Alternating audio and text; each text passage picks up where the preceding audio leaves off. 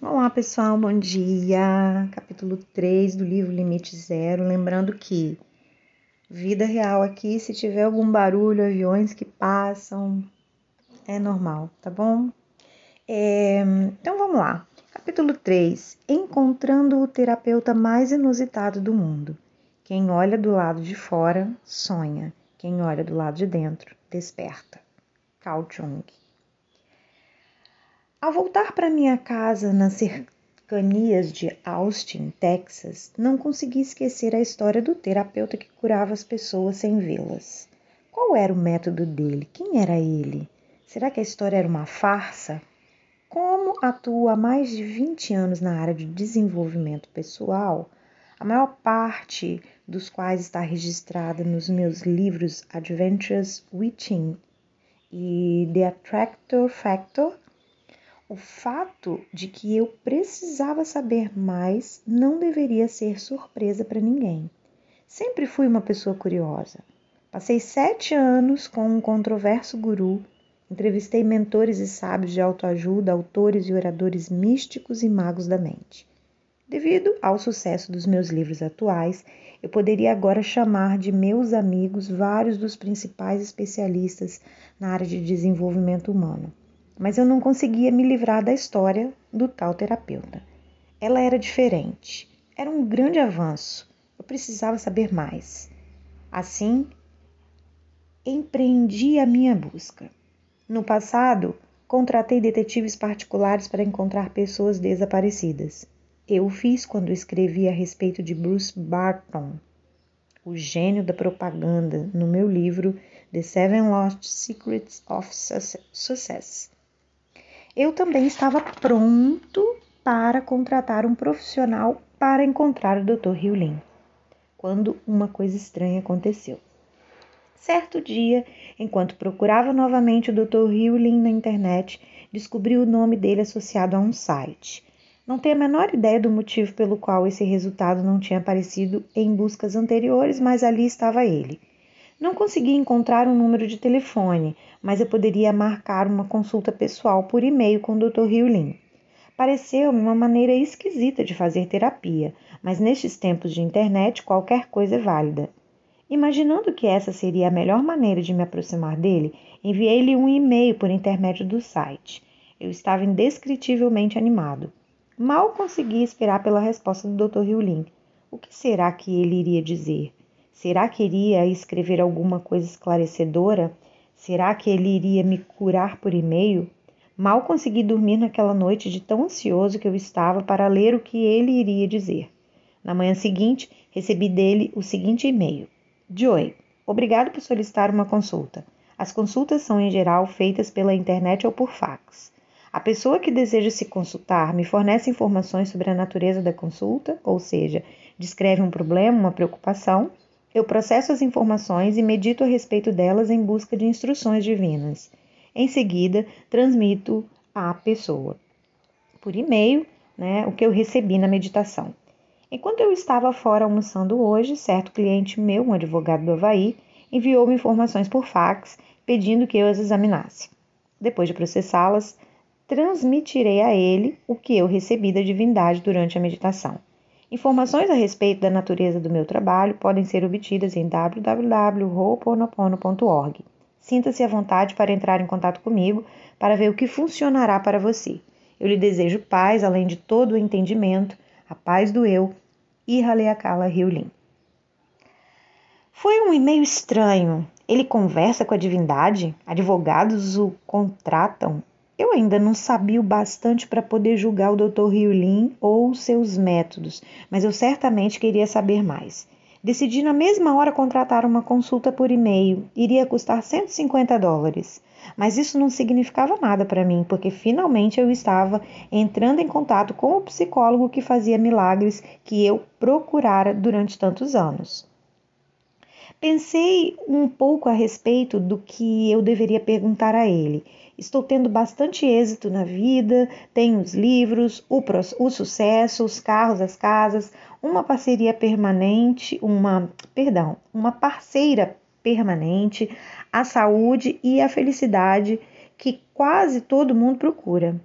Eu Emagreci 36 quilos e estava me sentindo ótimo, mas eu ainda tinha que perder mais ou menos 7 quilos. Como eu ainda estava enfrentando problemas de peso, decidi me consultar com o Dr. Riulin a respeito disso.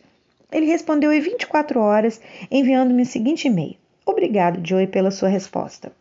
Quando olhei, eu ouvi: Ele está bem. Converse com o seu corpo. Diga para ele: Eu o amo do jeito que você é. Obrigado por estar comigo. Se você sente que eu abusei de você de alguma maneira, por favor, me perdoe. Agora, pare e depois, ao longo do dia, bata um papo com o seu corpo. Diga palavras de amor e gratidão. Obrigado por me conduzir de um lado para o outro. Obrigado por respirar, por fazer o, o nosso coração bater. Encare o seu corpo como um parceiro na sua vida e não como um criado. Converse com ele como você faria com uma criança. Seja amigo dele. Ele gosta de uma grande quantidade de água para trabalhar melhor com ele mesmo. Você pode achar que está com fome, mas na verdade é o seu corpo lhe dizendo que está com sede. Beber água solar azul transmuta as memórias, reencenando os problemas na mente subconsciente, a criança, e ajuda o corpo a relaxar e deixar Deus entrar.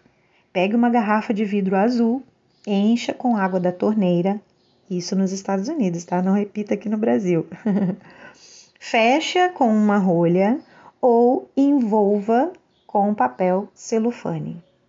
Coloque a garrafa no sol ou debaixo de uma lâmpada incandescente durante pelo menos uma hora. Beba a água. Enxague o corpo com a água depois do banho. Use a água para cozinhar, lavar roupa, é, fazer qualquer coisa que utilize água.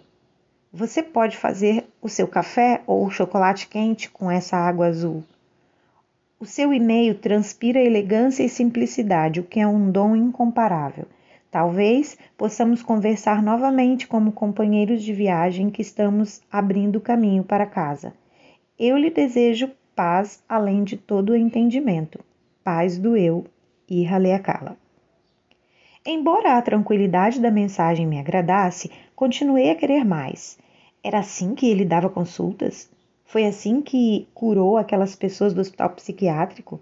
Se era esse o caso, alguma coisa estava criticamente ausente.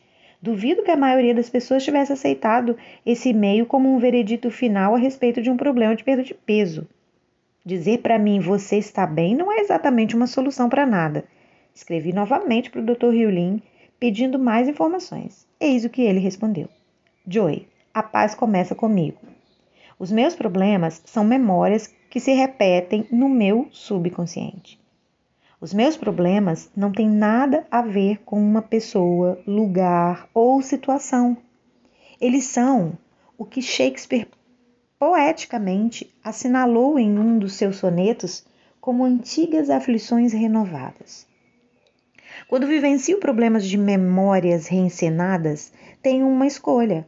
Posso permanecer envolvido com elas ou posso pedir à divindade que as liberte por meio de transmutação, devolvendo assim a minha mente ao seu estado original de vazio, de ser livre de memórias. Quando estou livre de memórias, sou o meu eu divino, como a divindade me criou à sua exata semelhança. Quando meu subconsciente se encontra no estado zero, ele é intemporal, ilimitado, infinito e imortal.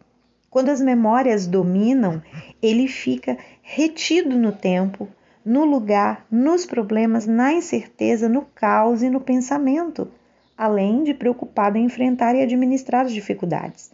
Ao permitir que as memórias assumam o controle, renuncio tanto à clareza mental quanto à minha harmonia com a divindade. Sem harmonia, não há inspiração. Sem inspiração, não existe propósito. Quando trabalho com as pessoas, sempre peço à divindade que transmute as memórias do meu subconsciente, que são reencenadas como as percepções, os pensamentos e as reações que tenho a respeito delas. A partir do estado zero, a divindade permeia então a minha mente subconsciente e a consciente de inspirações, possibilitando que a minha alma experimente as pessoas como a divindade as vivencia. Quando trabalho com a divindade, as memórias transmutadas no meu subconsciente são transmutadas no subconsciente de todas as mentes, não apenas no das pessoas que também no subconsciente dos reinos mineral, animal e vegetal, bem como no de todas as formas de existência, visíveis e invisíveis.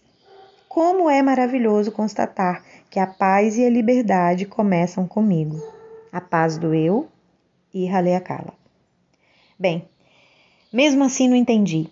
Decidi então perguntar se eu poderia trabalhar com ele, escrever um livro a respeito do que ele faz. Pareceu-me uma maneira lógica de levá-lo a revelar o segredo do seu método e obter informações sobre os anos que ele passou trabalhando no hospital psiquiátrico. Eu disse que o que faríamos ajudaria outras pessoas. Acrescentei que eu faria quase todo o trabalho. Enviei então um e-mail para ele e aguardei e ele respondeu dizendo: Joey, a paz começa comigo. A humanidade acumulou memórias que viciam e nas quais os outros são percebidos como necessitando de ajuda e assistência. A identidade própria por meio do Ho'oponopono consiste em liberar as memórias dentro do nosso subconsciente que dizem que os problemas estão lá fora e não do lado de dentro. Todos chegamos aqui com as nossas antigas aflições renovadas, já prontas. As memórias dos problemas não têm nada a ver com pessoas, lugares ou situações. São oportunidades para que fiquemos livres. O propósito completo é restaurar a identidade própria da pessoa, o seu ritmo natural com a inteligência divina. Ao restabelecer esse ritmo original, o zero se abre e a alma é então permeada de inspirações. Historicamente, as pessoas que participam têm vontade de compartilhar as informações com outras pessoas a fim de ajudá-las. É muito difícil sair do modo eu posso ajudar os outros. Explicar né, para as pessoas é o treinamento dele, ele está querendo falar sobre o treinamento dele de modo geral, não nos livra de memórias dos problemas, mas nos liberta delas. Se tivermos dispostos a limpar as nossas antigas aflições renovadas, ficaremos bem e tudo mais também ficará. Por conseguinte, desencorajamos as pessoas de compartilhar né, o sistema com outras. Em vez disso, nós as encorajamos a abandonar as coisas que têm das outras pessoas, libertando a si mesmas em primeiro lugar e em seguida todas as outras. A paz começa comigo. E Haleakala. Bem, eu continuava sem entender. Escrevi mais uma vez perguntando se poderia falar com ele por telefone. Disse que queria entrevistá-lo.